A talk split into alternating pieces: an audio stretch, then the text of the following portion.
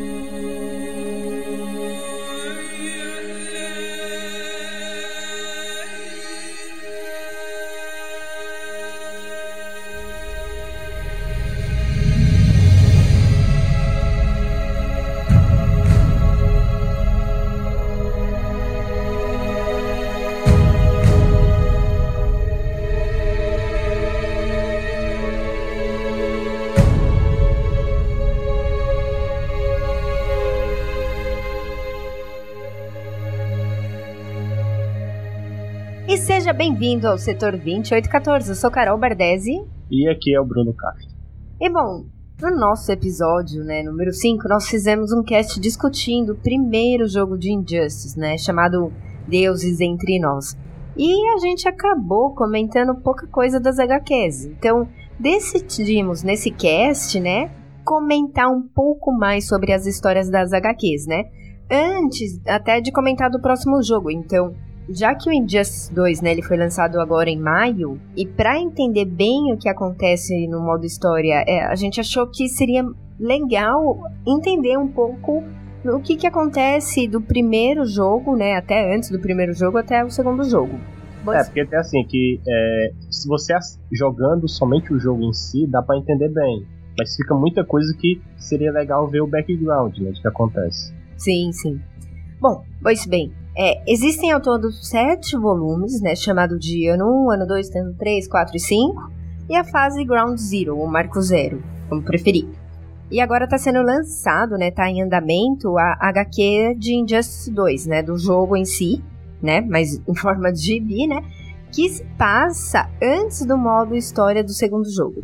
Então, resumindo, essa será a primeira parte do cast. E a gente vai fazer, vai contar o que aconteceu nos cinco anos antes do primeiro jogo. E no próximo cast a gente vai falar da história do Injustice 2 em si e um pouco até das nossas impressões do jogo mídia física aí no videogame. Pois é, e é até importante falar, já que a gente está falando das HQs, é quem escreveu nessas histórias. Até a, a assim, no caso do ano 1, até a metade do ano 3, quem escreveu foi o Tom Taylor. É, assim, ele não é um escritor bastante renomado, né?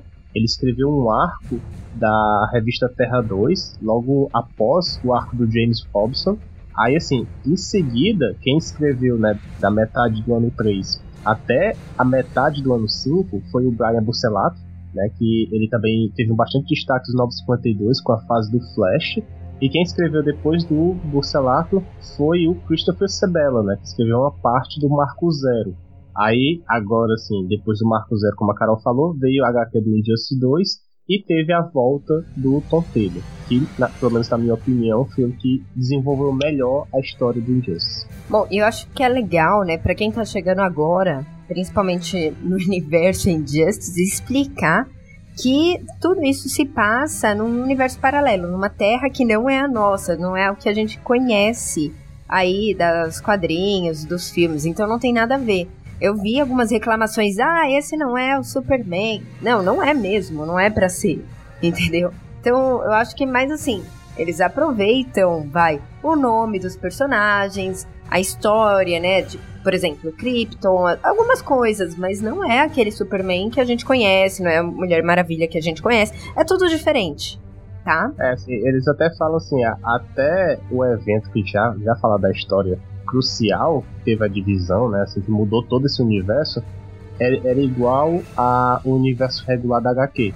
Mas não é porque, assim, nesse universo do Injustice, o Superman é melhor amigo do Lex Luthor, que já é uma diferença grande. Então, pelo menos essa diferença já tem. E tem bastante coisa que já é igual, assim, questão do Batman com os Robins, Mulher Maravilha, tudo, a Liga da Justiça em si, né, Novos Titãs, Mas essa já é uma diferença bastante grande. É, o, eu acho que é o mais importante aqui é a gente saber que a personalidade dos personagens não é a mesma. Então não vai esperando o personagem que você conhece ou a história que você quer ler, que não é a ideia, entendeu? Se, ah, não aceito mudar em Superman, cara, nem pega essa é, Injustice pra ler, porque não adianta, entendeu? Você só vai se estressar realmente, tá?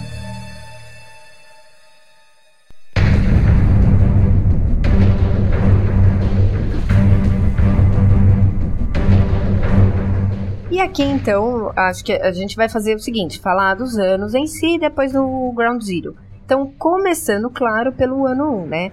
É, aliás, eu queria só entender, Bruno, você tem alguma ideia porque eles chamaram de ano? É porque assim, na verdade, é, o jogo, né, do, do Injustice, ele se passa cinco anos após o acontecimento do Superman ter matado o que a gente vai contar em mais detalhes daqui a pouco. Então, assim, é, teve esse acontecimento, passaram cinco anos, e já a Terra está toda transformada com o Superman ditador. Então por isso que eles dividiram a HQ né, nesses anos. Que aconteceu nesse caso. Parece a, a, série, a série do, do Arrow, né? Que dividiu cinco anos depois, foi os flashbacks. Ah, sim, sim. Sim, sim. A gente tinha falado. Bom, começando então, o ano 1 tem 36 edições, tá? E a história se passa no universo paralelo, como a gente já comentou. Começa cinco anos atrás, com a morte do, da Lois Lane, né, que estava grávida do Superman. E aí o que que acontece? O Coringa e a Lerquina, eles tramam um plano lá, né, para enganar o Superman. E, e o que que elas fazem? O que que eles fazem, né, no caso? Eles pegam gás, né, do espantalho, aquele gás do medo, e eles misturam com kryptonita, que a kryptonita nesse caso faz com que o gás haja no Superman, porque até então ele era imune. E aí eles fazem o Superman achar que a luz era o apocalipse, ele acredita nisso. E o que ele acontece, ele mata a luz, né, num, num ataque aí de loucura dele. E além disso, né, eles colocam uma bomba no coração da luz, que quando o coração dela para de bater, a cidade de Metrópolis explode, então mata muita gente, milhões de pessoas. E aí com isso o Super fica louco.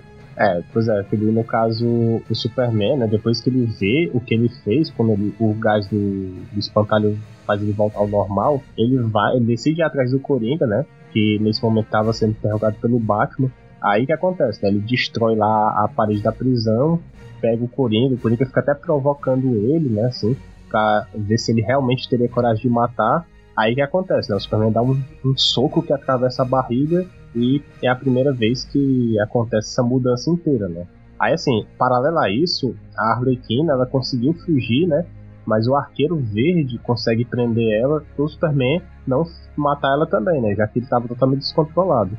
Aí depois disso, o Superman até se exila lá na Fortaleza da Solidão, fica por vários dias lá, né? E acaba ficando até assim, abalado, porque ele escuta, né? Tem a super audição em todos os noticiários sobre o que ele fez. Mas aí ele escuta também que tá tendo até uma guerra lá no, no, no país lá da DC é chamado Biala, que é quase o Oriente Médio da DC, né? Aí ele decide também ir lá nesse país em guerra e acabar com toda a guerra também. Aí apoiado pela Mulher Maravilha, né, que foi a que mais influenciou o Superman, né, que se tornasse um ditador no final, ele vai até as Nações Unidas e revela sua identidade, né, para o mundo todo. E acaba ordenando um cessar-fogo mundial. E aí os heróis se dividem, então a maioria acaba apoiando o Super, né? Na verdade, a maioria seria, né? A Mulher Maravilha, o Lanterna Verde, o Flash, Shazam, o Cyborg, a Ravena e a Mulher Gavião. Ah, só uma coisa que eu queria falar, assim, nós estamos chamando Shazam, né, que é o Capitão Marvel, porque eles chamam a partir dos 952 assim, né? Então só pra ficar claro. Deixar claro, né? Bom, e aí o Batman sempre foi contra, né, o que o Super fez. Ele fala que os heróis não deviam matar, né? E que depois que você faz isso uma vez, você faz duas, três, fica muito mais fácil. E todo aquele blá blá blá, né, que a gente já conhece e daria um cast pra discutir heróis matam ou não matam, então não vamos falar isso agora. E enquanto o Super culpa o Batman por nunca ter parado o Coringa de vez né? Tipo, ah, Batman, você nunca parou e, tipo, eu pelo menos fiz alguma coisa. E, e isso não faz muito sentido, né? Até porque antes o Superman era um herói e ele também não parava. É, então... é, não matava os caras também, ele simplesmente prendia, né? Ele culpa agora o Batman por isso. Não tem, não faz nada a ver, né? Mas beleza. Bom, Aí a gente vai ter também o Aquaman nesse momento da história, né? Ele não queria entrar nesse acordo, né? Ficar de um lado ou do outro, Batman versus Superman. E aí ele acaba atacando um navio que estava caçando baleias. E acaba também se desentendendo de uma forma bem besta, né? Com os seguidores do Superman, que foram impor um cessar-fogo com Atlantis. E aí o Super acaba impondo então o seu lado, né, a força para pro Aquaman. E ele, como que ele faz isso? Ele pega a Atlântida e coloca no meio do deserto. E ainda tentando não brigar, o Aquaman apela então pra Mulher Maravilha, tipo, meu, por favor, conversa com o Super. Ele até pede para que ela fale pro Clark que ele sentia muito pela Lois, né? Mas aí a Mulher Maravilha, tipo, fala que não, que não ia fazer isso, né? E ela fala de propósito, até pro Super não ter perigo de parar o que ele tava fazendo. Então a Mulher Maravilha aí também tava bem ruim, né? A gente já percebe nesse momento. E aí, no fim, né, o Superman ele acaba devolvendo a Atlântida pro lugar. Não é mostrado isso, mas a gente percebe que devolve, né? Porque a Atlântida aparece lá no meio do mar. E só pede pro, pro Aquaman não entrar na briga. Então, tipo, ficar de fora. É, pois é, assim, a, a Mulher Maravilha é até bem crucial nessa parte da história, porque assim, se ela tivesse aconselhado o Superman a parar desde o início, ele parava. Mas como ela sempre apoiou e dá até entender que ela já era apaixonada por ele, aí que desandou mesmo. Assim, tem muito culpa da Mulher Maravilha aí. Mas tem algum motivo concreto para ela apoiar ele? Eu acho que é só a personalidade dela mesma. Ela era muito guerreira uhum. mesmo. Eu acho que ela queria isso, mas esperou alguém tomar a frente, entendeu? Entendi.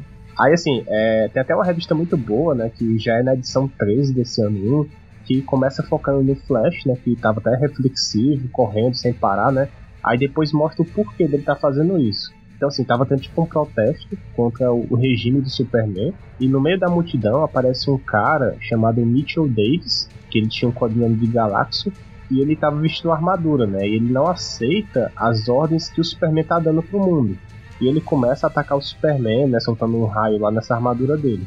Só que assim, o Superman acaba ficando puto e ele joga esse cara, o Davis, no chão e quebra as costelas dele em vários pontos e deixando ele assim, pelo menos paraplégico, né? O Flash, assim, ele percebe que aquilo estava errado e ele foge, né, de tudo aquilo lá, ele não consegue reagir.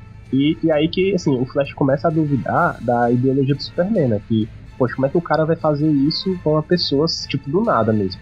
O Batman, assim, ele até entra em contato com o Barry, né, e ele mostra que esse cara aí, o Davis, quando, foi, quando ele era criança, ele sempre foi fã dos heróis. Ele tinha foto com Flash, com Superman e tal. Ou seja, eles, os heróis eram os ídolos deles e ele viu que no que eles se transformaram, né? Aí é complicado, né? Foi bem pesado essa HQ mesmo.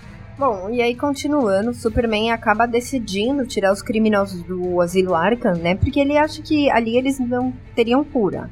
Aí o Batman quer impedir isso. Mas o Damian, né, o Robin no caso, ele acaba concordando com os métodos do Superman. E aí ele traz seu pai e se alia ao Super e avisa que o Batman ia tentar impedir o Superman. Pois é, ao mesmo tempo que isso acontece, o Arqueiro Verde, ele estava tentando levar a Arlequina pro Arkham ao mesmo tempo, né? E ela consegue se libertar e acaba soltando todos os vilões é, de suas células como forma de distração. Então os heróis, eles acabam se unindo, né? O Batman, o grupo do Batman, o grupo do Superman, e eles começam a, a enfrentar os vilões. Mas em uma discussão com o Asa Noturna, né? O Robin, ele acaba jogando um bastão na cabeça dele, que ele desmaia, e quando ele cai no chão, ele quebra um pescoço, né? Numa pedra, e assim que o, o Dick morre, né? O Asa Noturna. Tipo, uma morte bem besta, mas morreu. É, aqui também a gente vai ter vários personagens que a gente conhece sendo mortos assim, tipo, de boa, né? Pois é. Bom, aí o Bruce fica muito pé da vida, né? Tipo, e até com razão, né? Matou o, o, o Dick, né? E meio que expulsa o Damian, que se alia de vez com o Superman. Então aí o Bruce ele começa a convocar a sua própria equipe, que vai ser formada pelo Aquaman, nesse caso então o Aquaman toma partido, o Capitão Átomo, a Batwoman, Raio Negro, Arqueiro Verde, Canário Negro, Caçadora e Mulher Gato. É, eu queria só ressaltar que o Aquaman ele aparece nessa pequena re, é, reunião do Batman, mas depois ele some. Então, assim, ele só tenta ver a ideia do Batman, mas depois ele não se intromete mais durante um bom tempo. E assim, o outro que aparece também depois de destruindo a cidade é o Adão Negro, tipo, em retaliação, porque acabaram atacando o pai dele, né, que é Kandak, com uma bomba. E a única maneira de parar o Adão Negro é transformando o seu corpo em imortal, né? Ou seja, ele tem que fazer, ele fala a palavra Shazam e assim que ele se transforma em uma pessoa normal. Só que sim, o Adão Negro, pra quem não conhece, já é uma pessoa bem velha, assim, já, é um, já tem vários anos. Aí o, o Clark consegue que ele faça isso e acaba virando um velhinho lá sem nenhuma ameaça.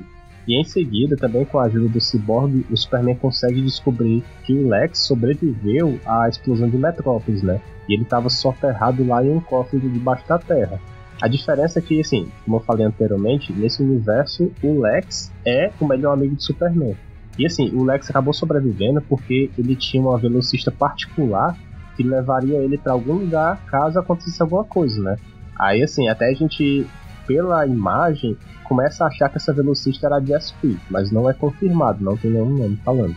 E depois, assim, o Batman, como um plano, né, ele rapta a mulher Gavião, né, que estava no grupo do Superman, e devolve como sendo outra pessoa se passando por ela.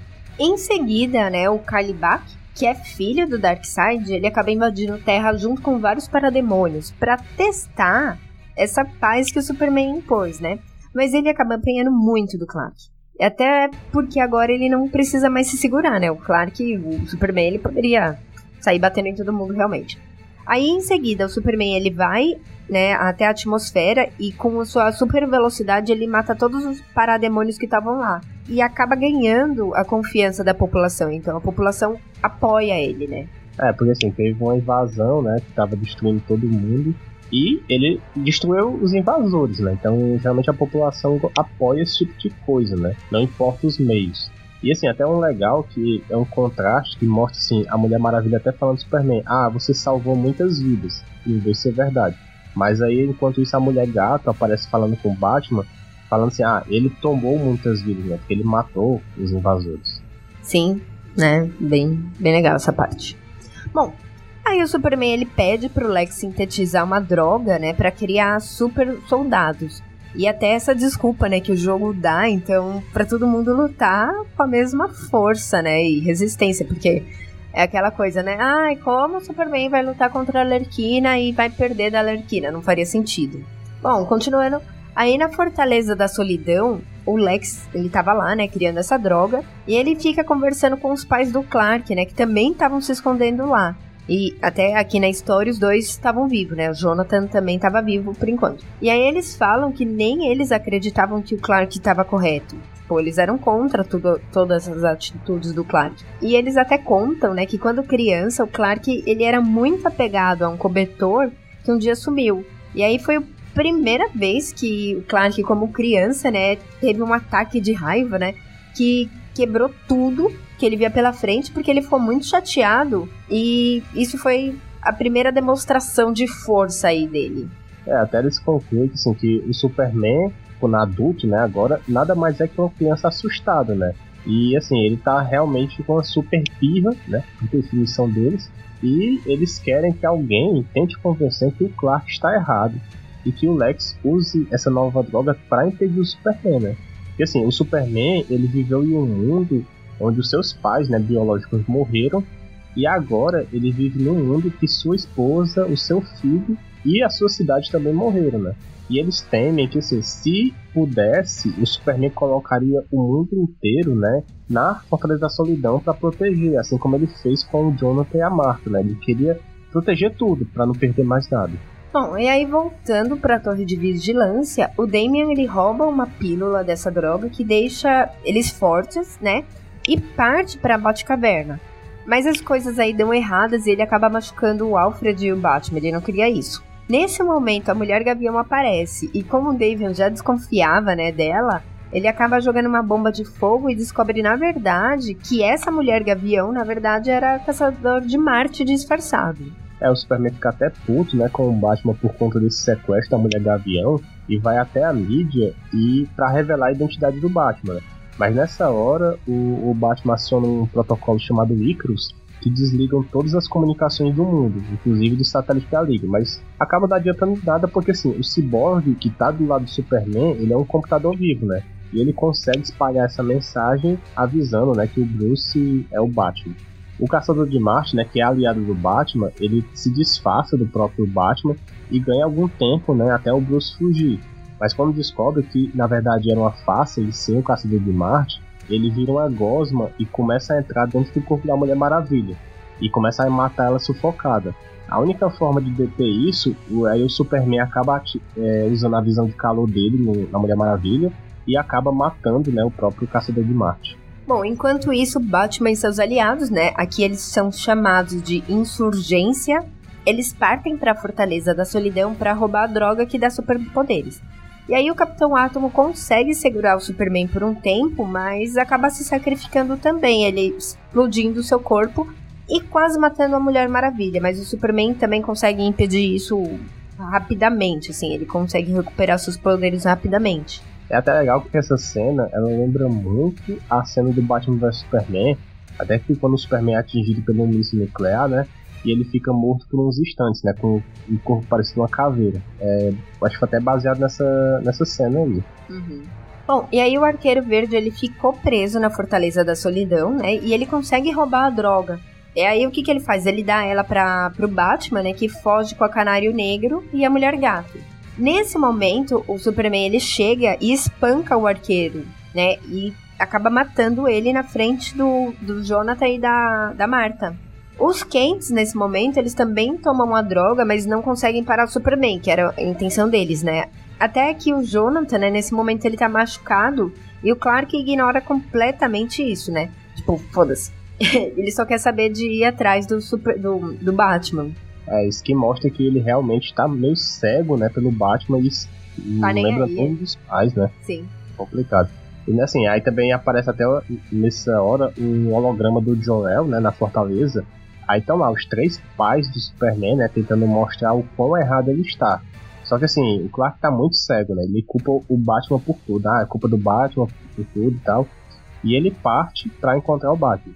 Aí até uma frase que marcou muito, assim, que eu vi, é que o Joel fala pros Kent, né? Ah, desculpe por liberar isto no seu mundo, né? É, isso pode até ser uma referência pro filme de 78, mas ao contrário, né? Que quando tá lá o, o Jonathan, né? Do. O Jonathan. Quando tá lá o. O Jorel, né? No, no filme, ele fala alguma coisa semelhante, mas ao contrário. Tipo, ah, eu tô te mandando para salvar o mundo. Alguma coisa assim. Eu é, acho tipo, que... ele, é, porque ele estaria mandando pra salvar, É, né? e aí, no tudo caso, acaba tipo, acontecendo ao contrário, né? Sim, sim, ele se arrepende. Bom, na Batcaverna, o Batman manda todos os seus aliados fugirem, né?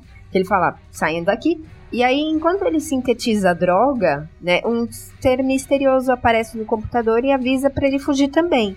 Né, porque o Superman tava vindo. Só que quando o Superman chega, o Batman fica distraindo ele com vários vídeos da, da Lois, né? E outros truques, até que a sintetização da droga chegue a 100%. Aí, quando essa pílula fica pronta, ele tenta tomá-la, só que o Superman impede isso. E o que, que ele faz? Ele pega o Bruce e quebra a coluna dele, qual, igualzinho aquela cena, sabe, do Benny. É, talvez até uma referência clássica, né? Que depois que ele faz isso, o Batman tenta levantar, né? Mas o Superman acaba pisando na cara dele e fala, fique no chão, né? E também era outra referência da, no caso, a Mulher Maravilha, fazendo isso com o Batman e Kiteia, né? Que a gente mencionou isso no, lá no cast de indicações da Mulher Maravilha. Sim. Mas assim, então, enquanto isso estava acontecendo, o Alfred acaba tomando a pílula e começa a espancar o Superman, né? Porque ele fez isso com o Batman.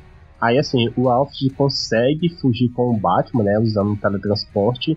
E termina assim esse primeiro ano né, do Injustice, com o Superman dando uma declaração na ONU falando que o Batman agora é o inimigo número um deles.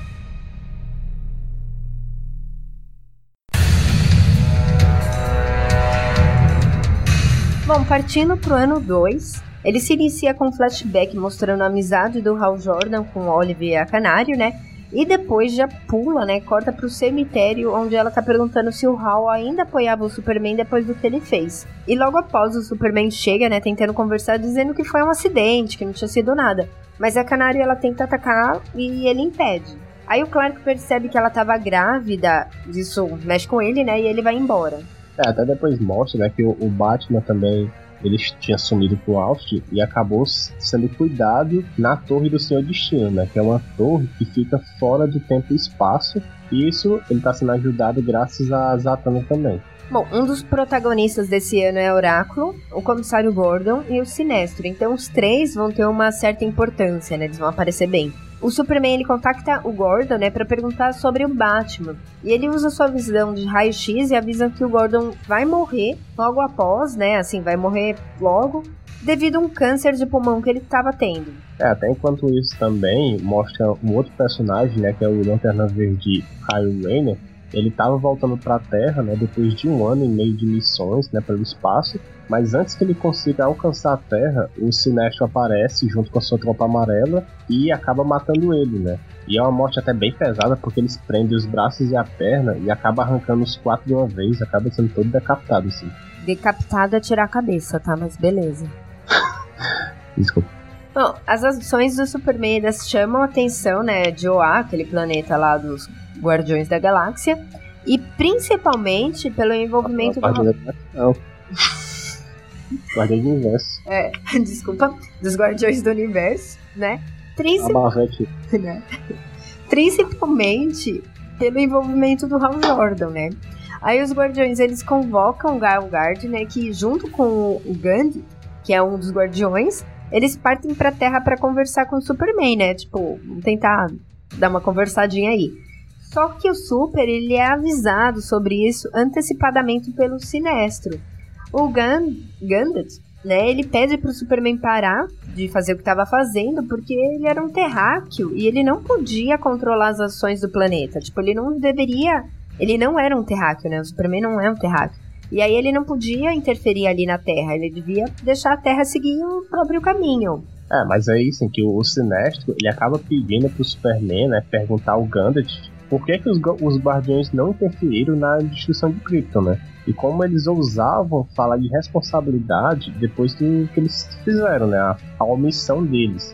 O, o Gantz, né, ele acaba argumentando que, assim, os próprios kryptonianos que se condenaram, que não deixa de ser verdade. E antes que os dois começassem a lutar, né, o Guy separa eles, né? Aí o Gantz vai embora e ordena que o Hal, né, o Hal Jordan, vá com eles também juntamente com o Guy pra Oa. É, tudo isso dá até um cast, né? Tipo, onde estavam os guardi... onde estavam os lanternas em tal momento da história, né? Porque é uma discussão bem longa também. É, não, até uma matéria que tava esses dias circulando, né? Falando lá do Lanterna Verde desse setor. Que até tem o HQ explicando um pouco por cima. Mas agora eu lanço aqui a pergunta: onde estava o, o Abinsu, no caso, o Lanterna Verde antes do Abinsu, na destruição de Marte? Não, então, não... dá pra gente fazer um cast só com essas suposições. Pois é. Fica, fica de ideia pro futuro. Bom, continuando, em Oa, os Guardiões eles decidem tomar o Anel do Hal, né, e juntar um exército contra o Superman. Entre eles, eles pegam o, o John Stewart, o Kilowog, o Thor Mahé e a Arisia, né? E é lógico, né, que o Hal não concorda com isso e tenta fugir, mas ele acaba sendo parado pelos lanternas que acabam prendendo ele. Enquanto isso, o Sinestro, desde o início desse ano ele estava fazendo tudo para ganhar confiança do Superman, ele acaba é, contando até a história de vida dele, né, enquanto ele era Lanterna Verde, lá no planeta natal dele, que é Corugá. Ele conta que houve uma coisa bem semelhante com o Superman e Coringa, mas no planeta deles. E paralelo a isso, o John Stewart, ele fica, né, em Oa e acaba ajudando o Hal Jordan a escapar, né? Porque assim, o John ele confia muito no Hal e ele acha que o Hal tá correto.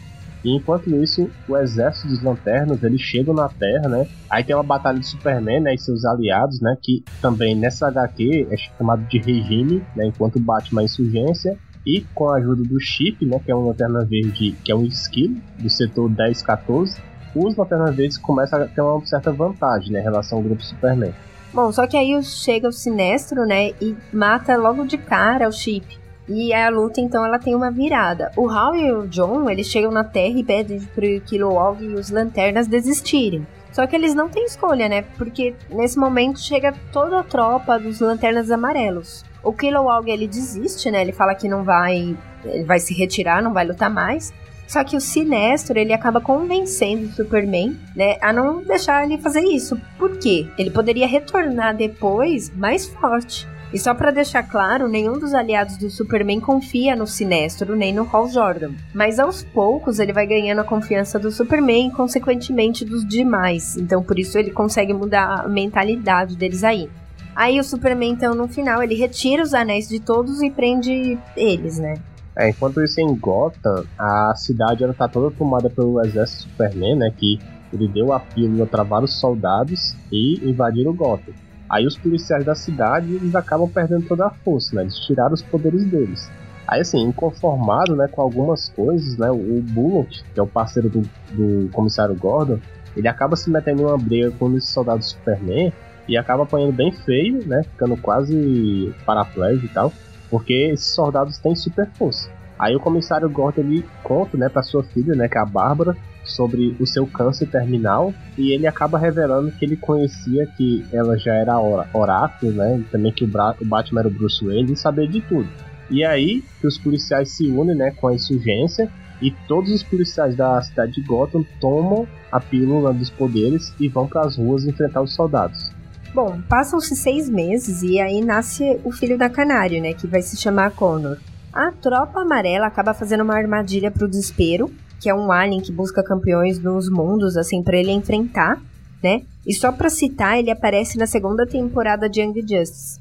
Aí o desespero acaba sendo controlado mentalmente pelo Sinestro, fazendo com que as pessoas achem que é um ataque à Terra. Assim, o Sinestro acaba matando ele na frente do Hal Jordan e do John Stewart, que acaba confiando ainda mais no Sinestro. E nesse meio tempo, assim, o Guy Gardner, ele contata, né, a Canário Negro e disse que conseguiu reunir toda a tropa dos Lanternas, inclusive o Mogo, né? Porque para quem não sabe, o Mogo é um planeta, né? E é o Lanterna Verde mais poderoso da tropa.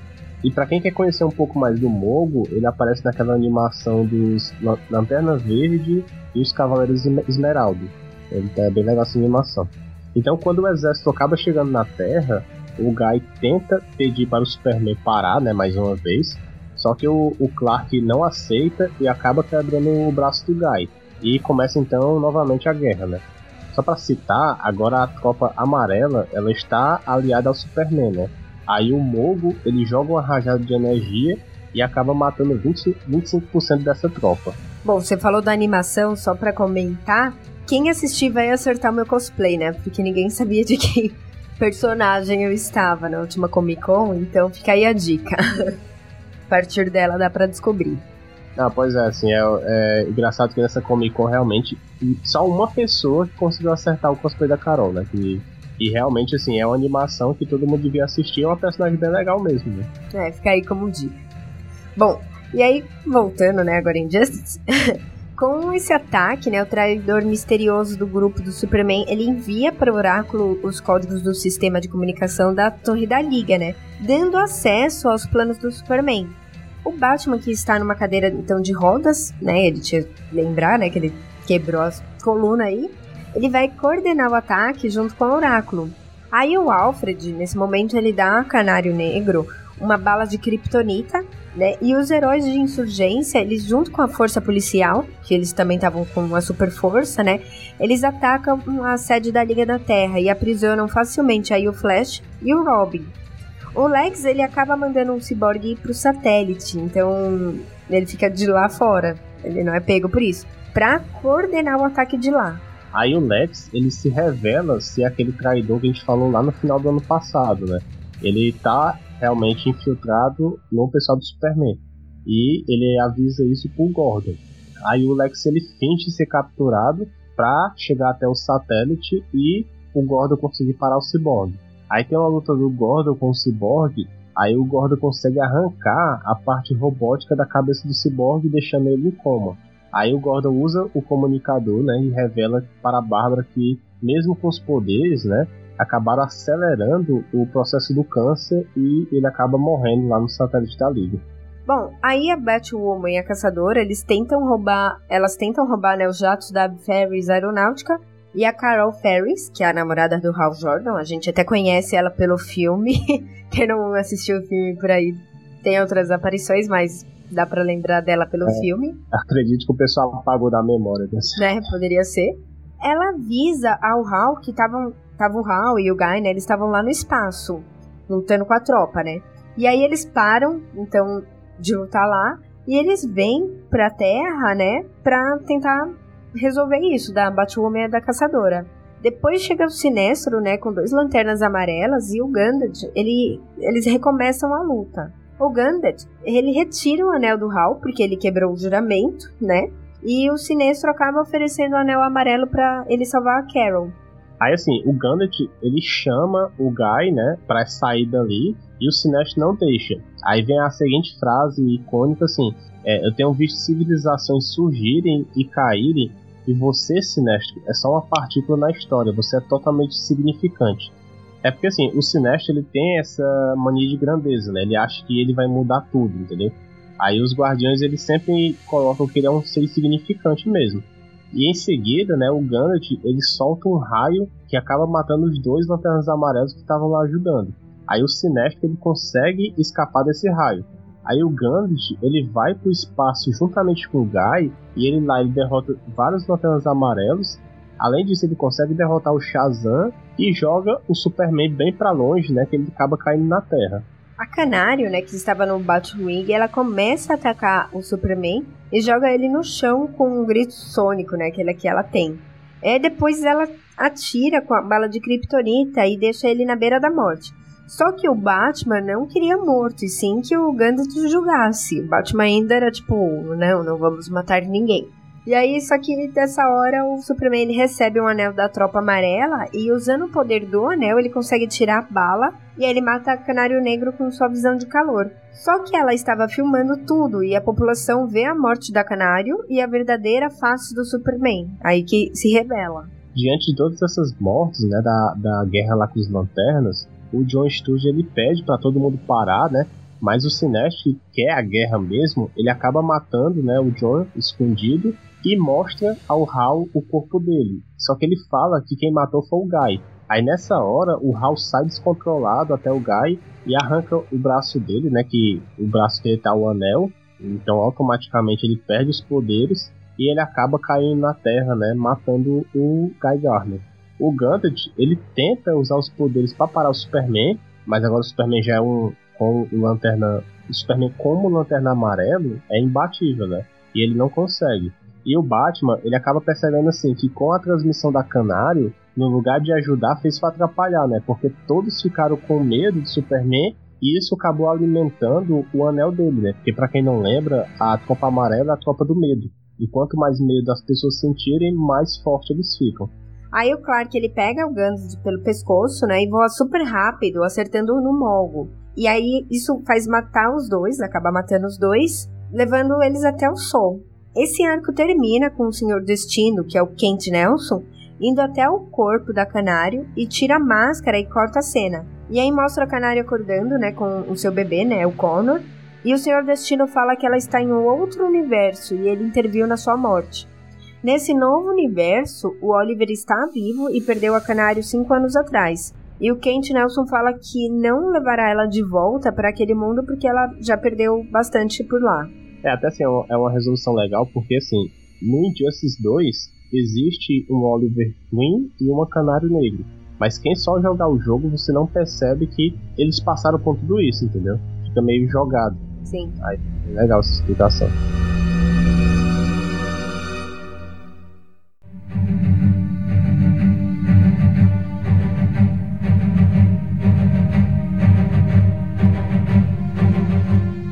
E agora, indo pro terceiro ano, né? Eles são focados agora nos personagens místicos do universo DC. Que já tava na hora de saber, porque assim, para quem sabe, esses personagens místicos são bastante poderosos. E como assim tava acontecendo essa guerra toda, do Superman dominando a Terra e eles lá parados, né? Primeiro começa, né, com as consequências da guerra dos Lanternas contra o regime do Superman, né? Um dos Lanternas Verdes acaba caindo na casa da filha do Constantine, né, que é a Rose, e essa casa, ela estava protegida por magia. E no momento que essa casa é destruída e acabou matando a mãe da criança, aí ela ficou vulnerável. Aí assim, só para deixar claro, é, acredito que para vocês, os ouvintes, né? Vocês talvez não conheçam um ou outro personagem. E até nem a gente conhece todos, né? Por exemplo, a gente não conhece essa filha do Constantine, se ela é poderosa, dá a entender que ela é bastante poderosa, mas por isso que ele quer esconder ela, assim, não, não sei bem como acontece esses detalhes, né? Mas fica aí a curiosidade sobre isso. Quem puder deixar nos comentários, né? Quem souber mais. E aí o Constantine ele quer esconder essa filha a qualquer custo, né? E ele decide levar ela até a torre do seu destino, né? Que é a torre que o Batman estava, porque ele estava preocupado porque alguém estava vigiando ele. Aí aqui o Batman já estava totalmente recuperado, né, com a ajuda de remédios, e ele acaba recrutando novos membros. Então, o Jason Blood, que é o Etrigan, o Clarion, Chimp, que é um chimpanzé detetive tão bom quanto o Batman, né, e que aparecia nas revistas da The Adventure of Rex, né, The Wonder Dog de 1952. E o próprio Constantine, e aí depois ficamos sabendo que o ser que estava vigiando era o espectro, né? E que, para quem não sabe, ele é o ser mais poderoso do universo DC. E aí, logo de cara, o espectro fere gravemente o Shimp. Ele mata o Bullock e o Jason, fazendo com que o Etrigan vá pro inferno. E aí o Batman ele consegue enganar o espectro e todos fogem para a Torre do Senhor Destino. É, pra quem não lembra, a gente até falou um pouco do Etrigan, né? Que ele é um demônio, mas ele habita um corpo de um humano. Aí no momento que esse humano morreu, né? Que é o Jason, aí o demônio vai parar no inferno porque ele não tem mais representação na Terra. Aí assim, o Espectro, ele acredita nas ideias do Superman e acaba se aliando a ele, né? O, Espectro, pra quem também não sabe, ele é o espírito da justiça. E enquanto isso, o Constantine e o Batman, eles vão até a, a Madame Xanadu, já o Diabo Constantine, né, também a gente não sabe muito porquê, ela culpa ele de alguma coisa. A única coisa que ela sabe é que ela culpa ele pela morte do Jason, que acabou de acontecer, né? Porque ela e o Jason, eles eram amantes, mas aparentemente tem bastante coisa antes. E, assim, ela, ela faz algumas previsões. A primeira delas é assim: o verde crescerá. A segunda seria as chamas do inferno também crescerão. A próxima seria um homem morto cairá e um homem morto ascenderá. Depois tem as almas se perderão e traidores triunfarão. Em seguida tem a imperatriz desperta e o imperador dorme. E por fim, o Coringa retorna. Aí o Batman ele pede ajuda ao, ao Constantine, ao Doutor Oculto e à Rose Psyche, né, para prender a Ravena em um círculo de magia. Sem a ajuda dos outros, o Constantine usa como isca para atrair o Superman para a Casa dos Mistérios, que é protegida por magia também. É, pra quem também não sabe, além da Kryptonite, né, o Superman tem vulnerabilidade com magia. Então por isso que eles estão em vantagem aí, os seres, né, que são os seres místicos. Aí assim, o Constantine usou, né, a Ravena como isca e atraiu o Superman. Aí nessa hora aparece um retalho, né, que para quem também não conhece, ele aparece na quinta temporada da série do Arrow, é aquele cara que usa uns trapos lá meio estranho e consegue prender as pessoas. E ele acaba prendendo o Superman, né, usando seus trapos, e como é, tem magia, ele não consegue se soltar. Então eles quase derrotam o Superman, né? Só que o Superman tinha um truque, ele acaba gritando pelo Shazam, que usa seus poderes mágicos e consegue encontrar a casa. Em seguida, né, chegam os restantes dos aliados do Superman, então, os Lanternas Amarelos, o Hal Jordan Sinestro e o Espectro, que aí acaba matando o Retalho contra a vontade do Shazam. Eles decidem então levar o Constantine sob custódia para interrogá-lo para dizer a localização da Ravena, do Flash e do Robin. Aí assim, na volta, né, pro QG da Liga, né, o pessoal do regime de Superman, aí aparece o desafiador, né, que é o Boston Brand, e ele acaba possuindo o corpo do Shazam que solta o Constantine e a Zatanna aparece e consegue teletransportar o Constantine. E ainda na mente do Shazam, né, o desafiador, ele tenta convencer o Billy que o Superman está errado, só que o Shazam de propósito usa a palavra mágica dele, né, e volta a ser o Billy. Aí assim, o Espectro consegue tirar o desafiador dentro da mente do Billy. Bom, aí o desafiador, olhando bem, percebe que não é o Jim Corrigan, né?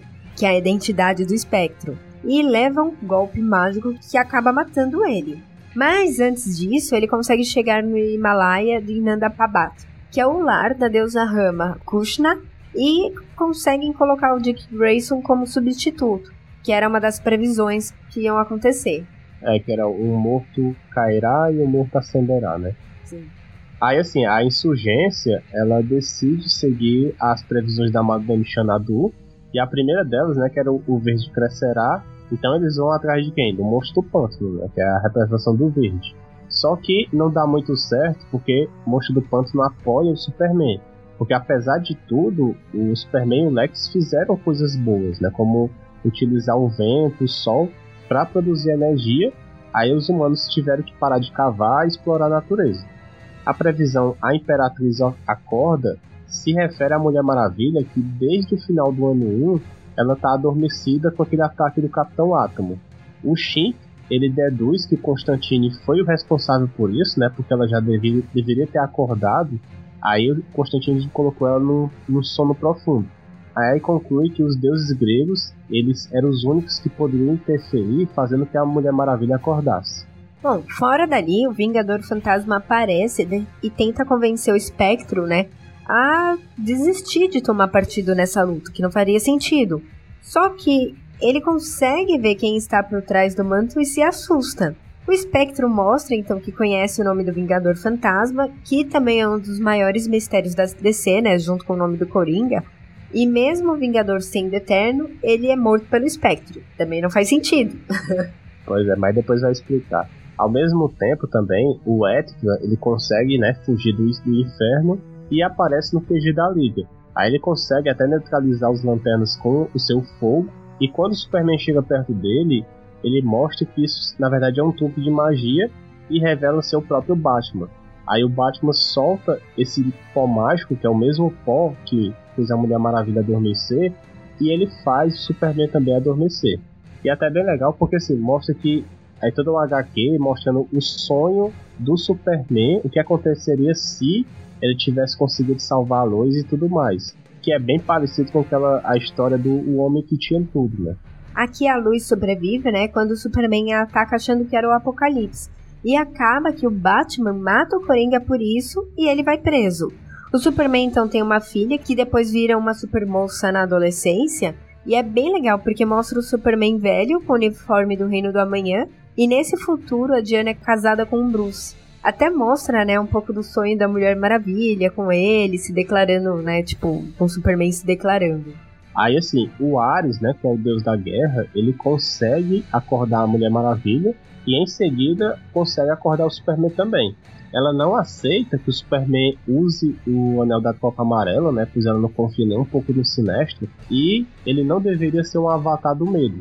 E desde então realmente o Superman estava usando esse uniforme o Espectro ele volta né, para os seus aliados e diz que conseguiu achar a localização do Flash, do Cyborg e do Robin que estavam presos desde o ano passado e eles chegam na Torre do Seu Destino. Bom, os aliados do Batman, né, eles tomam uma pílula de super força, que agora explicam porque dá poderes provisórios, e começa a luta. O Sinestro mata o Clarion, né, e deixa o Superman e a Mulher Maravilha pé da vida, né, porque aconteceu isso. E aproveitando a distração, o Constantino invoca sua arma secreta, que é o Trigon. E, para quem não conhece, né, é um demônio e pai da Ravena, que foi convencido pelo Constantine que a Ravena foi sequestrada pelo Superman.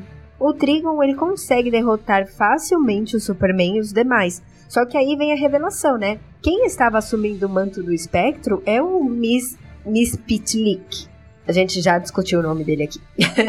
eu não consegui falar. Beleza. Que está protegendo o Superman só para que ele depois possa aborrecê-lo sozinho. Pois é, o Dick, né, que agora é o desafiador, ele consegue descobrir que o Jim Corrigan, né, que é a entidade verdadeira do espectro, ele está preso em Arca sob o efeito do gás do Coringa, fruto da magia do Mix Pixel, que começa a lutar contra o Trigon e transfere a luta para um campo neutro na floresta. Aí aparece do lado do Superman o Monstro do Pântano, né, que luta juntamente com a Era Venenosa, que o Dick consegue trazer ela, né, para a batalha. E no meio dessa luta, a Mulher Maravilha não mede força e acaba também matando a Caçadora. Mais uma baixa, né, para a equipe do Batman aí. Bom, a luta do Mrs. Spitlick e o Trigon é tão poderosa, né, que a realidade começa a se alterar e as pessoas começam a querer desaparecer. Aí, como última opção, o Constantine solta o Flash, né, que salva todos, só que não consegue salvar o monstro do pântano, né, que esse vai pro inferno. O Senhor Destino, ele usa a machinha do Billy Batson e a Ravena, né, como isca para distrair o Trigon e o Mr. Spitlick, mandando os dois pro limbo, e aí tudo volta normal. No final, Constantine ele vai embora com sua filha, E o Batman e seus aliados se escondem em uma mina revestida de chumbo no Alasca. É, aí acaba, né, o, esse ano 3, né? Aí tem uma revista extra, que é a revista anual. Todos esses anos tem essas edições, mais uma revista anual. Mas sempre é uma edição meio bestinha. Mas nessa do ano 3 é bem legal, assim. Porque que mostra o que aconteceu com os titãs, né? Porque assim, os únicos sobreviventes lá que a gente vê é o Robin e a Ravena que se uniram com o Superman. Aí assim, três anos atrás, né, no momento da explosão lá em Metrópolis, estavam lá na cidade o Superboy, né, que é o Corner Quente, o Mutano e o Kid Flash, né, que aí já era o Bart Allen. Aí com a explosão, somente o Superboy consegue sobreviver. Aí o Conan, ele tenta impedir o Superman, né, depois que ele soube que o Superman matou o Coringa, mas os outros titãs, né, a Estelar, a Moça Maravilha, né, que era a Cassie, e o Robin Vermelho, que era o Tim Drake, eles descobrem que o Connor estava indo sozinho enfrentar o Superman e eles vão lá para ajudar. Aí assim, o Superboy, né, ele queria prender o Superman usando o projeto da Zona Fantasma, estava na Forja da Solidão. O Superman, então, ele acaba atacando o Superboy tão forte que causa uma hemorragia interna. Aí a única maneira dele conseguir sobreviver, né, seria como o Superman banindo ele pra Zona Fantasma. Porque lá as pessoas viram alma, né, tipo, não tem corpo, e aí isso daria certo. Então ele ficaria vivo. Assim como aconteceu com o Moon-El, né? Como a gente contou no cast da Supergirl. Aí o Superman só concorda em salvar o Connor se o Tim, a Cassie e a Estelar forem junto com ele, de forma que não virem testemunhas do que houve. É até legal contar isso aí, porque assim, no jogo do Injustice vão sair alguns personagens que não revelaram ainda e algumas pessoas estavam especulando que um deles é um mutano. Bom, se for o mutano, vai ser um erro de cronologia que o mutano tá morto. Pelo menos aí eles explicam que a Estelar ela tá presa da Zona Fantasma, então de alguma maneira ela vai conseguir se libertar. A gente não sabe se vai conseguir libertar os outros, né? Mas. Mas então... ela pode aparecer. É, pode aparecer.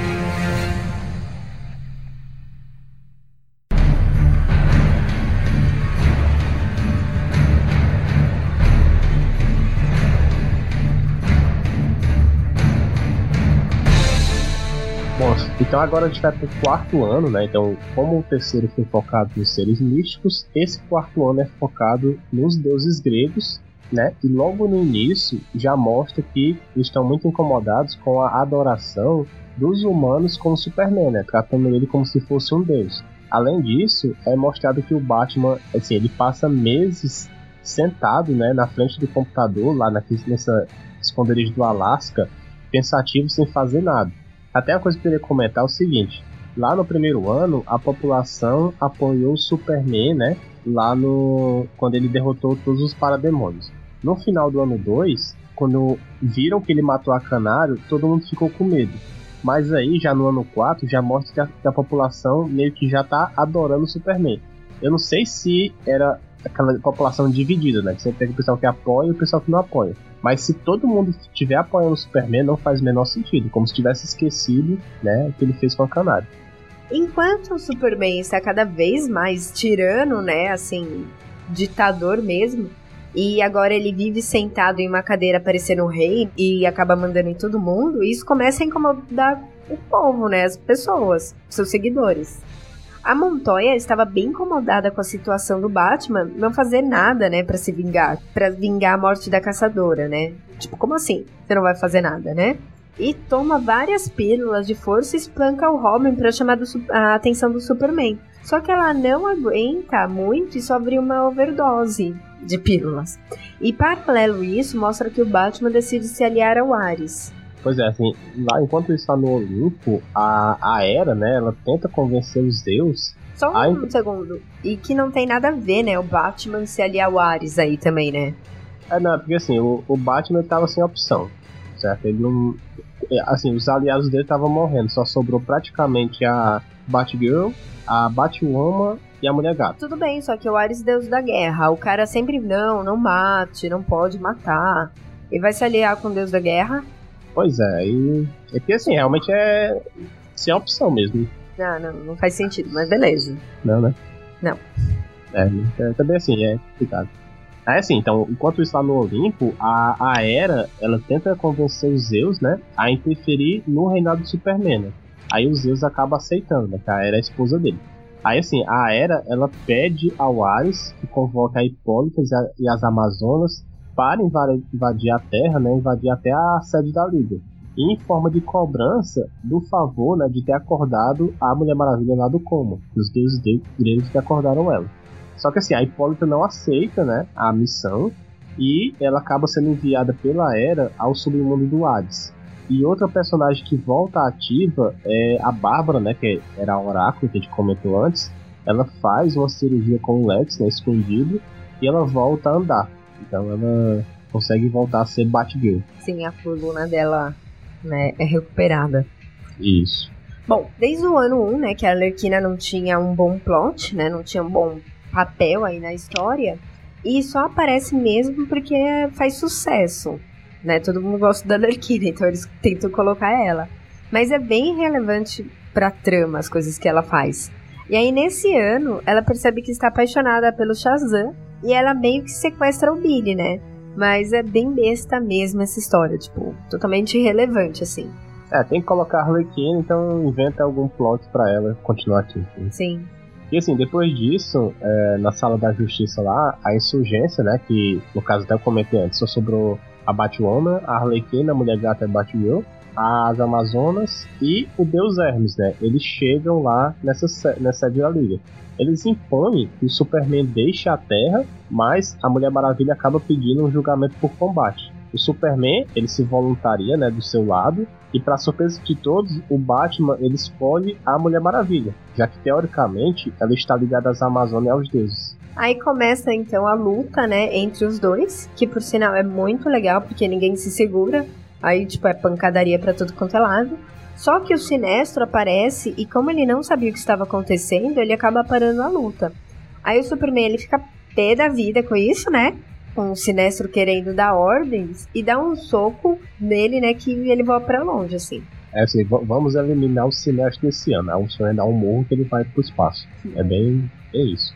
Mas assim, o Hermes, né? Ele ordena que o exército das Amazonas ataquem o exército Superman.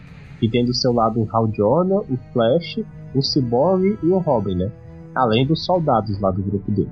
Então, assim, pra ajudar, aparecem alguns deuses, né? Que aparece o Apolo, o Atlas, o Eros, a Atena e o Hércules, né? Se a Carol quiser comentar quem é o Apolo, o Atlas e o Eros, que são mais desconhecidos da gente. Não, quem quiser vai escutar o cast, horas essa. Ah! É. Não, tem um cast é que fala só sobre é, vai escutar isso, o cast. entendeu? Tá bem Pode explicadinho lá. Isso. Aí assim, o Superman, ele pede a ajuda com o Bip, né, ao Billy, que ele estava desacordado, né, que ele foi sequestrado pela Arlequina. Aí a Ravena, que depois do ano 3 que aconteceu com o pai dela, ela se auto-baniu pra outra dimensão, né, e o Lex, né, que também não pode fazer nada, né, que o Lex não tem poder nem nada. A gente vê que o Ares também tem um bip, ou seja, ele estava agindo como um agente duplo, né, em ambos os lados. Tava do lado do Superman e do lado do Batman. Ou seja, ele estava querendo que tivesse a guerra, né. Aí o Ares, ele acaba ajudando ao Billy, né, a tirar as amarras lá da corda, que se transforma no Shazam e vai ajudar. Só lembrando assim que o Shazam, ele tem poderes de seis deuses gregos, né? O Salomão, o Hércules, o Atlas, Zeus, o Aquiles e o Mercúrio, que formam o nome Shazam. Depois do Shazam, né, igual a, luta, o Zeus aparece e tira todos os poderes dele. Aí a Alerquina tenta ajudar ele, mas ela envia o Billy ao submundo do Hades e assim o Superman desiste por enquanto, né, de lutar. Aí os Zeus manda a Mulher Maravilha para ir pro seu lado e os deuses gregos decidem governar a Terra e o Batman também percebe que foi enganado. Para conseguir ganhar, o Superman ele pede a ajuda de deuses, né, que são os deuses que não gostam dos Zeus. Ou seja, o Poseidon é um deles, né, que ele se une ao Superman e decide jogar uma onda gigante em Temistra, né, onde estão todos os aliados do Batman, as Amazonas e tudo mais. Aí aparece também o Aquaman, né? Que começa a lutar com o Poseidon para impedir que isso aconteça. E também, enquanto isso, o Ares aparece lá no submundo, usando uma caixa materna, e começa a lutar com o Billy, a Arlequina e a Hipólita, que estavam todos juntos tentando fugir desse local. Aí, enquanto a Arlequina lutava com o Ares, o Billy ele consegue pegar a caixa materna e eles fogem dali, mas eles acabam parando em Apocalipse, né? O Superman fica sabendo disso e parte para lá e começa a enfrentar o Darkseid, né, que estava aliado com Ares desde o início. É, a, a, luta do Superman com o Darkseid é tão forte eles acabam destruindo todo o planeta. E isso chamou a atenção do Orion, né, e do Pai Celestial lá em Nova Gênesis, que recebe a presença do Batman, que pede para intervir nisso tudo. O Orion ele vai até Apocalipse e para a luta do Darkseid e, e o Superman vai lá para a Terra novamente. Enquanto isso, o governo da Terra ele decide soltar um míssil nuclear em Temístra, porque estavam todo mundo lá reunidos, né, heróis, vilões, deuses, mas o Superman chega a tempo e joga os mísseis para longe. Já na Terra, né, o Superman ele invoca Zeus e manda ele parar de intervir na Terra deixando os Zeus com raiva, né? Assim, ele fica. Como assim você tá mandando em mim? E na hora que ele vai matar o Superman, chega o Batman com o Pai Celestial, que para o tempo, né? E explica a Zeus tudo que foi um plano de Ares e o Darkseid. Então, Zeus, ele desiste, né? E recua do, de lutar ali e devolve os poderes pro Billy. Aí o Superman ele pega o Ares, né, e deixa pro Darkseid que torture. E depois ele vai para a sede do governo e ordena que eles renunciem e passem todos os poderes para ele. Esse ano termina, né, com a fuga do clone do Superman que o Lex estava desenvolvendo. E também tem a revista anual do quarto ano, né? Primeiro, ela mostra que o Superman mudou de uniforme, né? Já tá com o uniforme do primeiro jogo do Injustice. E depois mostra que o Superman ele prendeu um grupo rebelde, né? Que estava lá atacando uma praça. E esse grupo tinha poderes. Aí entre eles estava um transmorfo, né, que é o Luke McDonagh, que é filho do Homem Borracha. Bom, e aí o Luke é colocado na super prisão, né, debaixo da água, onde estão todos os super vilões. Mas aí o Homem Borracha, ele fica sabendo disso, né, e parte para liberar o filho, que acaba libertando todos os vilões também, usando a tecnologia do Mestre dos Espelhos e teletransportam todos dali. Aí o Homem Borracha acaba devolvendo todos os anéis dos lanternas, né, que estavam aprisionados, mas o Kilowog não consegue colocar o anel a tempo e é morto pelo Sinestro.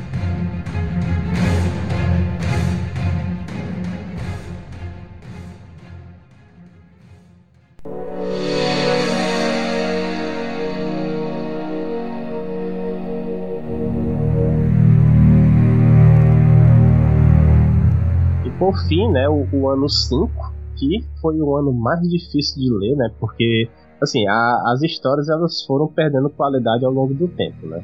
E desde que mudou pro Bucelato, no meio do ano 3, que realmente foi muito rápido, assim. É tanto que no ano 4, nessa luta dos deuses com Superman, é muito, assim, duram as 8, 9 edições. Aí fica assim, aí derrotam um, aí assim, não, vou dar 24 horas para você aí não dá e briga de novo. Assim que é muito cansativo e não tem muito o que fazer. Assim, é pouca coisa que acontece comparado ao primeiro ano. Né? Aí já no ano 5 é, é, é, completamente louca a história, não tem pé em cabeça, porque eles estão com pouco tempo para ajustar todos os eventos de forma que fique ligado com o começo do jogo do, do videogame, né? Então é por isso que às vezes eles perdem muito tempo em algumas coisas e outros eles saem correndo para ajeitar. Aí outra coisa também, assim, que no decorrer dos anos foram aparecendo seres cada vez mais poderosos. No terceiro já eram seres místicos, que quase explode toda a realidade, e depois são deuses gregos. Aí tipo assim, poxa, não tem mais ser mais poderoso que esses caras. Então eles decidem voltar, né? Fazer essa fuga dos vilões e voltar para o básico. E agora, nesse quinto ano, são do ano 2 até o ano 4, eram 24 edições. Aí no ano 5 pulou para 40, né? E ela é realmente focada nesses vilões, né? A maioria era membro da galeria do Flash e também tem alguns também vilões do Batman, né? Aí tem o Mestre dos Espelhos, tem o Mundo Térmica, o Mago do Tempo e a Patinadora Dourada, né? E também tem outros caras também, vilões do Batman, que se aliam ao Superman, né? Como o Bane, a Nevasca e o Crocodilo. Bom, e aí temos a volta do Apocalipse, né? Do nada ele aparece na história, de volta e ele estava no espaço flutuando e cai na Terra. E aí também é focado no clone do Superman, que fica sabendo que ele é o bizarro e que acaba sendo morto pelo Apocalipse. Bom, e também tem a criação do culto de pessoas, né, que são contra o regime do Superman e seguem as ideias do Coringa. Mas o Superman mata todos eles com sua visão de calor. É outro ponto, pelo menos um ponto alto desse ano, né? Que assim, o Sinestro ele constrói uma nova prisão, né? Usando o seu anel. É uma prisão totalmente energética. E ele deixa o Vitor Zess escapar e manda ele matar o Alfred, né? Que isso acaba acontecendo, deixando o Batman e o Damian completamente putos. E um que aparece também do nada na história é o Gavião Negro, que vem buscar sua esposa, né? Que é a mulher Gavião, de volta para Tanagar. Só que ela não aceita voltar e ele se alia, né? O Gavião Negro se alia com o Batman para tentar acabar com o Superman, né? Que tá manipulando a mulher Gavião. E uma outra personagem que foi bem importante nesses cinco anos e no final desse ano foi morta foi a Batwoman, né? Porque ela até não aparece no jogo, as pessoas perguntando, poxa, ela tá importante nessas histórias, mas por que, que ela não tá no jogo, né? Aí decidi matar ela no final pelo Superman. É, se for contar, o Superman já matou bem uns, oito, assim, importantes. É, ele mata todo mundo que estiver pelo caminho. É. é, tudo bem. Bom, esse ano termina, né, com o Lex olhando pro corpo do Bizarro e dizendo ao Batman, né, que a solução era acessar uma terra paralela e colher alguns heróis, né, para ajudar a derrotar o Superman. Aí essa terra paralela não fala, mas dá para entender que é a Terra Zero. E para quem não sabe, é a antiga Terra 1, que agora é chamada assim, né, Terra Zero. E só para esclarecer também, né, o primeiro jogo eles chamam esse universo de Terra 1. Só que mais pra frente nas HQs eles começam a chamar esse universo de Terra Única. É que até um dos erros, né, o, o, os caras não conseguiram traduzir, né, chamado One Earth, eles traduzem como Terra 1 na dublagem. Mas One Earth é Terra Única mesmo. Aí é, é um erro, porque Terra 1 é Earth One, né? E aí é One Earth. É, a gente assim, até aceita porque talvez quem traduziu não acompanhasse tanto assim, é um pouco difícil, né? Tipo, é só ordem das coisas, mas beleza. É, pois é, foi um cara que conhecia por cima, é a Terra 1, Terra 1. Sim, sim. Então, assim, os heróis né, da Terra Zero escolhidos são a Mulher Maravilha, o Lanterna Verde, o Arqueiro Verde e o Aquaman, né? Eles vão parar em Gota e também acabam vindo sem querer o Batman e o Coringa dessa terra também, né? Que cai lá em Metrópolis. E é assim que começa a história lá do primeiro jogo, né? Pra quem não, não sabe, assim. Então a gente recomenda escutar o nosso cast número 5, né? E quem quiser ter um reforço e não tem um videogame, né? Dá pra assistir no YouTube também, né? Todas as cutscenes do, do jogo, eles juntaram em forma de filme também. Ah, e outra coisa também. Ao longo desses cinco anos, a Mulher Gato foi uma das maiores aliadas do Batman. Aí, lá no meio do ano 5, ela decide, né? Ela viu que não tem jeito, né? De derrotar o Superman. E ela acaba desistindo disso tudo e volta a ser uma ladra. E no final do ano 5, ela decide se aliar ao Superman com o medo que ele mate o Batman. Né? Bom, em novembro de 2016, né, do ano passado, saiu a revista anual do ano 5, que foi feita, né, pra tentar remendar aí as coisas que seriam os furos de roteiro do primeiro jogo. Então, primeiro mostra que um outro clã dos fãs do Coringa, né, retorna e decidem servir, né, os comandos da Arlequina, mesmo com Batman se opondo por conta do que o Superman fez. E também é contado a volta do Ares para a Terra, né, que ele pede para se aliar ao regime do Superman. Ele contou que conseguiu escapar da prisão depois que os novos deuses da Nova Gênese invadiu o Apocalipse. É, em seguida também mostra que o Átomo e o Raio Negro, né? Pra quem não lembra, o Raio Negro era aliado do Batman lá no ano 1, mas depois sumiu também. Eles propõem pro Superman de reconstruir Metrópolis, usando os poderes deles. E é por isso que quando o Batman e o Coringa lá da Terra Zero chega nessa Terra única, né, do, do Injustice, a Metrópolis está reconstruída, né, que até o momento não estava, e está toda com os prédios lá do regime de Superman. E é até legal também, nessa reconstrução, mostra que a Giganta e o Esmaga Átomo, né, que são dois gigantes né, do universo DC, gigantes de altura, né, eles estão trabalhando nessa construção, mas vivem se desentendendo. E é até legal que é um easter egg do próprio jogo, porque tem um cenário lá do Sala de Justiça que tem eles dois lá lutando ao fundo.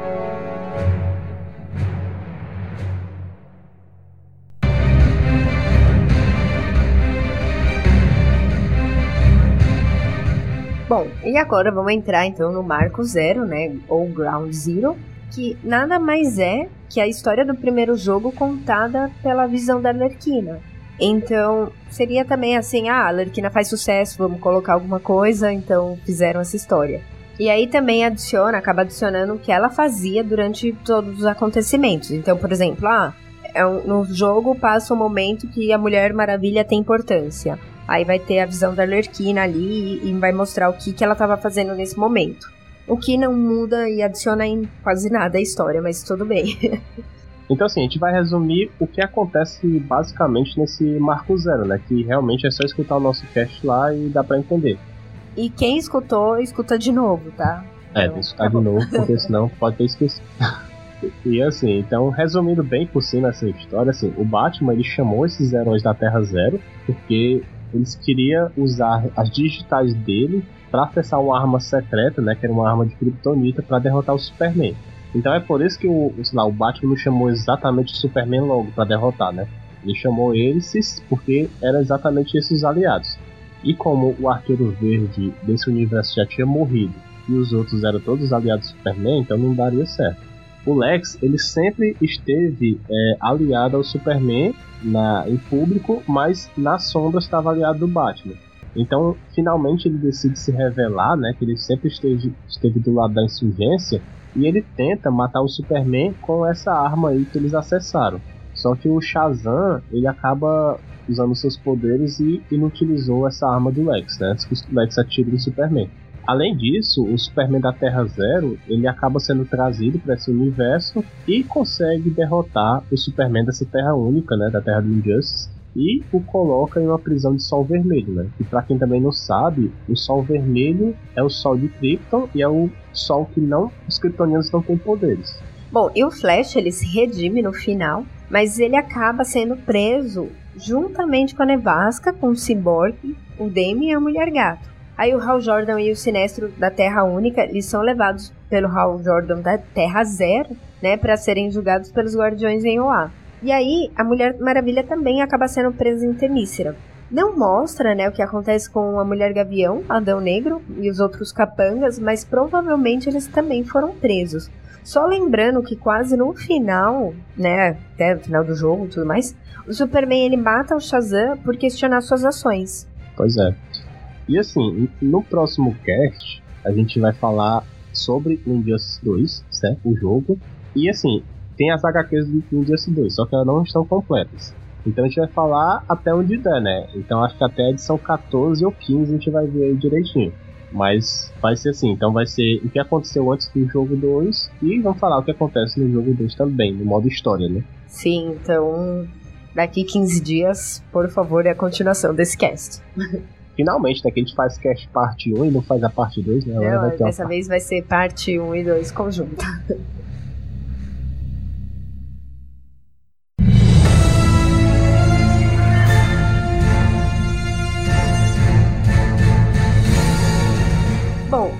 continuando, a gente vai falar alguns fatos e fatos interessantes e os erros de continuidade aí que foram achados. Se alguém souber de mais algum, pode colocar lá nos comentários. Então, é isso. O primeiro deles é sobre o Caçador de Marte, né? Que ele morreu no final do primeiro ano, só que ele está vivo tanto no cenário da Torre de Vigilância e depois ele é um dos personagens jogáveis em, na DLC do jogo. Então, né? Como assim? Aí Como é que pode, né? É né? Aí também tem a dublagem do primeiro jogo, que a gente já comentou, né? Que eles erraram aí na tradução da, da Terra, né? Então, em vez de ser Terra Única, eles falam Terra 1. É, o, e outra coisa também assim, quando o Superman ele mata o Lex, né, no Ground isso foi televisionado. E as pessoas ficam com medo do Superman, né, e começam a chamar ele de assassino, ah, Superman que deveria morrer. Aí também no jogo, assim, que isso é um erro besta, né? Que eles esqueceram de dublar essas pessoas. Aí no jogo eles até diminuíram a voz, você não entende nada que tá acontecendo, mas as pessoas estão falando a mesma coisa da HQ, só que em inglês, né? Esqueceram de dublar essa parte. Até uma informação interessante também, né? Sobre o Injustice. É que o Cyborg fala no primeiro jogo que a maioria dos titãs morreram com a bomba de Metrópolis cinco anos atrás. Mas aí fica em aberto, né? Que, tem, que existam alguns titãs vivos. É, assim, é porque pode ser que tenha um grupo maior de, de titãs, né? Que a gente não sabe, né? Sim. O que eu achei também muito sem sentido é que todos os personagens do Injustice, no, até o ano 5, eles têm um visual. Aí quando muda pro Ground Zero, né, pro Marco Zero, eles mudam completamente o visual, que não faz o menor sentido. Por exemplo, a, a Nevasca, ela aparece nessa terra, ela tem um visual com cabelão, aí do nada ela tá com o cabelo moicano. Aí a Ravena, ela muda até a cor, ela fica com a cor vermelha, muda a roupa, bota umas penas, assim. Por que, que eles colocaram isso aí? Pra visualmente as pessoas conseguirem diferenciar esse grupo dessa terra com da outra terra, né? Mas na HQ, eles deveriam ter tomado cuidado e já colocar esses personagens desde o início com essas roupas, né? O que é muito estranho. E na no Marco Zero, eles realmente mudaram todas as roupas, mas esqueceram de mudar a roupa do Adão Negro, que continuou com o visual clássico. E no jogo, ele tem um visual careca, uma roupa toda diferente. Bom, por fim, na primeira edição do ano 1, né, o espantalho ele é morto pelo Coringa. Só que na edição 14 do ano 5 ele reaparece sem explicação. Aí, né, teve um leitor que perguntou ao Bucelato que na época escreveu o ano 5 e ele disse que não considerasse a aparição do espantalho, porque ele não tinha planos para eles, né? O que é bem estranho, porque o espantalho é jogável no segundo jogo. Então, né? É, vamos ver o que que vai, o que que eles vão explicar nessa HQ do Injustice 2, né? Porque... Se vão explicar, né? É, se vão, né? Realmente é muito estranho. Como, assim, tem mais erros, né? Só que a gente não conseguiu, né? Deve ter. Bom, e é isso. Para falar aí a primeira parte de Injustice, para dar um apanhado geral na história, né? E depois a gente vem com um cast sobre o jogo em si. É, então é isso, né? Então, até 15 dias, né? Então espero que vocês tenham gostado aí do cast. Beijos e abraços para todo mundo que fica por aqui. E tchau.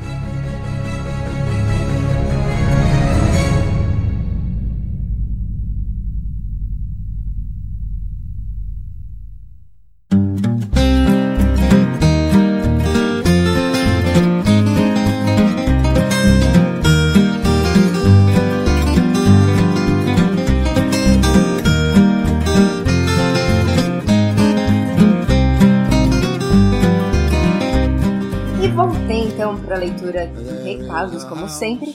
Bom, dessa vez eu também não vou enrolar muito.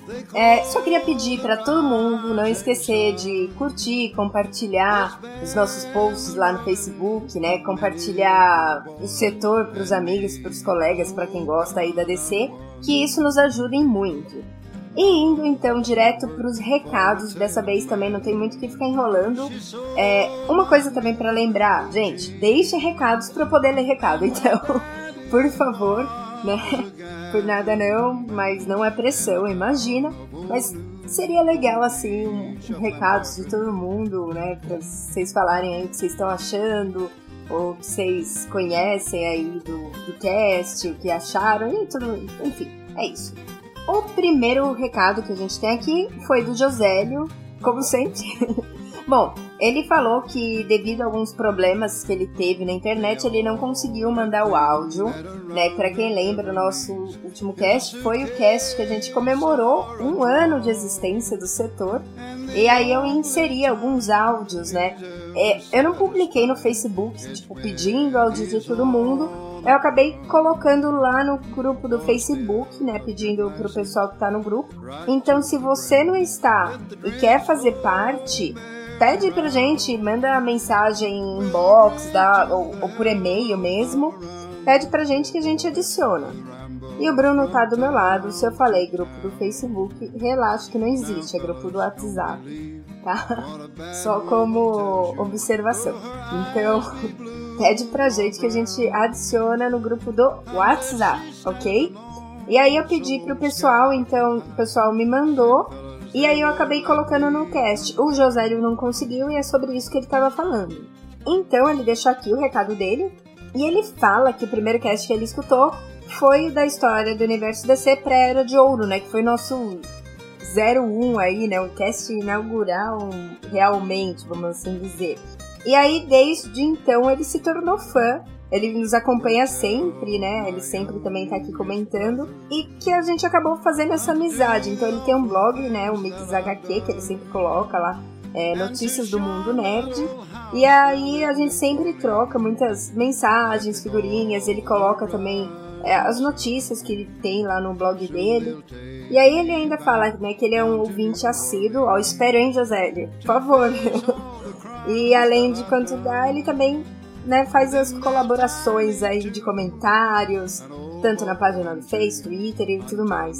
Ele reitera que a alegria dele de ter participado, ele participou do cast de indicações da Mulher Maravilha e por fim deseja todo sucesso para o setor 2814 que tenha muito mais casts do universo DC por vários anos. Dos velhos, sim, a gente espera, né? Aos trancos e barrancos, quando possível, a gente está aí, né? A cada 15 dias. Então continue aqui com a gente sempre. Obrigada aí pela amizade e apareça, viu? Depois temos o Carlos Roberto. Ele começa falando que mais uma vez um excelente cast. Obrigada, Carlos, que bom que você gostou. E sim, foi bastante informação, né? Isso só foi a parte 1. A gente espera, né, começar a colocar as partes 2, porque a gente até agora só fez parte 1, concordo, né? tipo, de todos os casts, parte 1, parte 1, parte 1. Espero que aí venha as parte 2, 3 e finalizar o tema, né, pelo menos. Então, que bom que você gostou desse e que te ajudou, né? Porque realmente, quando você lê o Crise lá, Crise nas Infinitas Terras, a gente acaba ficando meio perdido, assim. A gente tá bolando um cast legal também para falar sobre a crise. É, pelo menos vai rolar um, mais de um cast, certeza, sobre a crise, porque é super importante, né? E isso aí é só os preparativos, então vai vir com certeza. Por fim, ele colocou aqui, né, tipo, fugindo um pouco do tópico, é, ele queria saber a opinião, então também a gente dá a nossa. Quem quiser dar a opinião também vai lá no cast, né, na página setor 2814.br e deixa também a sua opinião. Ele pergunta se o que, que a gente acha se o Superman tinha que aparecer nos trailers ou não. A minha opinião é que não, não teria que aparecer, tinha que ser surpresa. Bom, eu já não gosto de assistir trailers, já falei um monte de vezes, né? Então, pra mim, eu acho que não tem que aparecer nada. tipo, quanto menos mostrar é melhor. Né? Que fica realmente aquele. Você vai no cinema e. Tipo, é, eu acho mais emocionante, assim. Né? Imagina, super aparecendo lá e todo mundo, tipo, ó, né? Então eu espero que aconteça mais ou menos algo assim, tá? E quem quiser também deixar a opinião, passa lá e deixa. De toda forma, obrigado, Carlos, e até mais. Temos um comentário muito bom aqui do Adriano de Oliveira Ferreira que falou: Vocês são foda. Bom, esse é o comentário, mas é muito legal quando a gente recebe esses feedbacks. Obrigada, Adriano, aí. E volte sempre, pode falar que a gente é foda sempre, porque eu fico muito feliz. Por fim, temos o comentário do Marcos Alencar, lá do Leitura Cast. E ele começa falando parabéns mais uma vez, pessoal, né? E ele já disse, como ele já disse, gosta muito do nosso trabalho. Ele mandou áudio também, né? E que ele torce sempre para que a gente tenha uma vida longa e próspera para o setor 2814. Obrigada, Marcos. E em relação ao tema desse cast, ele lembra também da animação Crise em Duas Terras, que ele acha muito boa. Então fica aí para indicação para todo mundo, quem quiser assistir também, né? Tá aí. E também aproveitando, eu participei do Leitura News, né, desse último que saiu, falando um pouco sobre as novidades do universo nerd lá no podcast do Marx. Então quem quiser dar uma passadinha, escuta, dar um apoio aí, pelo menos baixa, né? Que aí fala o que vocês acharam. E, e é isso. Então eu espero que vocês é, tenham gostado desse cast e voltem para estarmos juntos mais uma vez daqui 15 dias. Obrigada, pessoal, pela participação. Um grande beijo a todo mundo.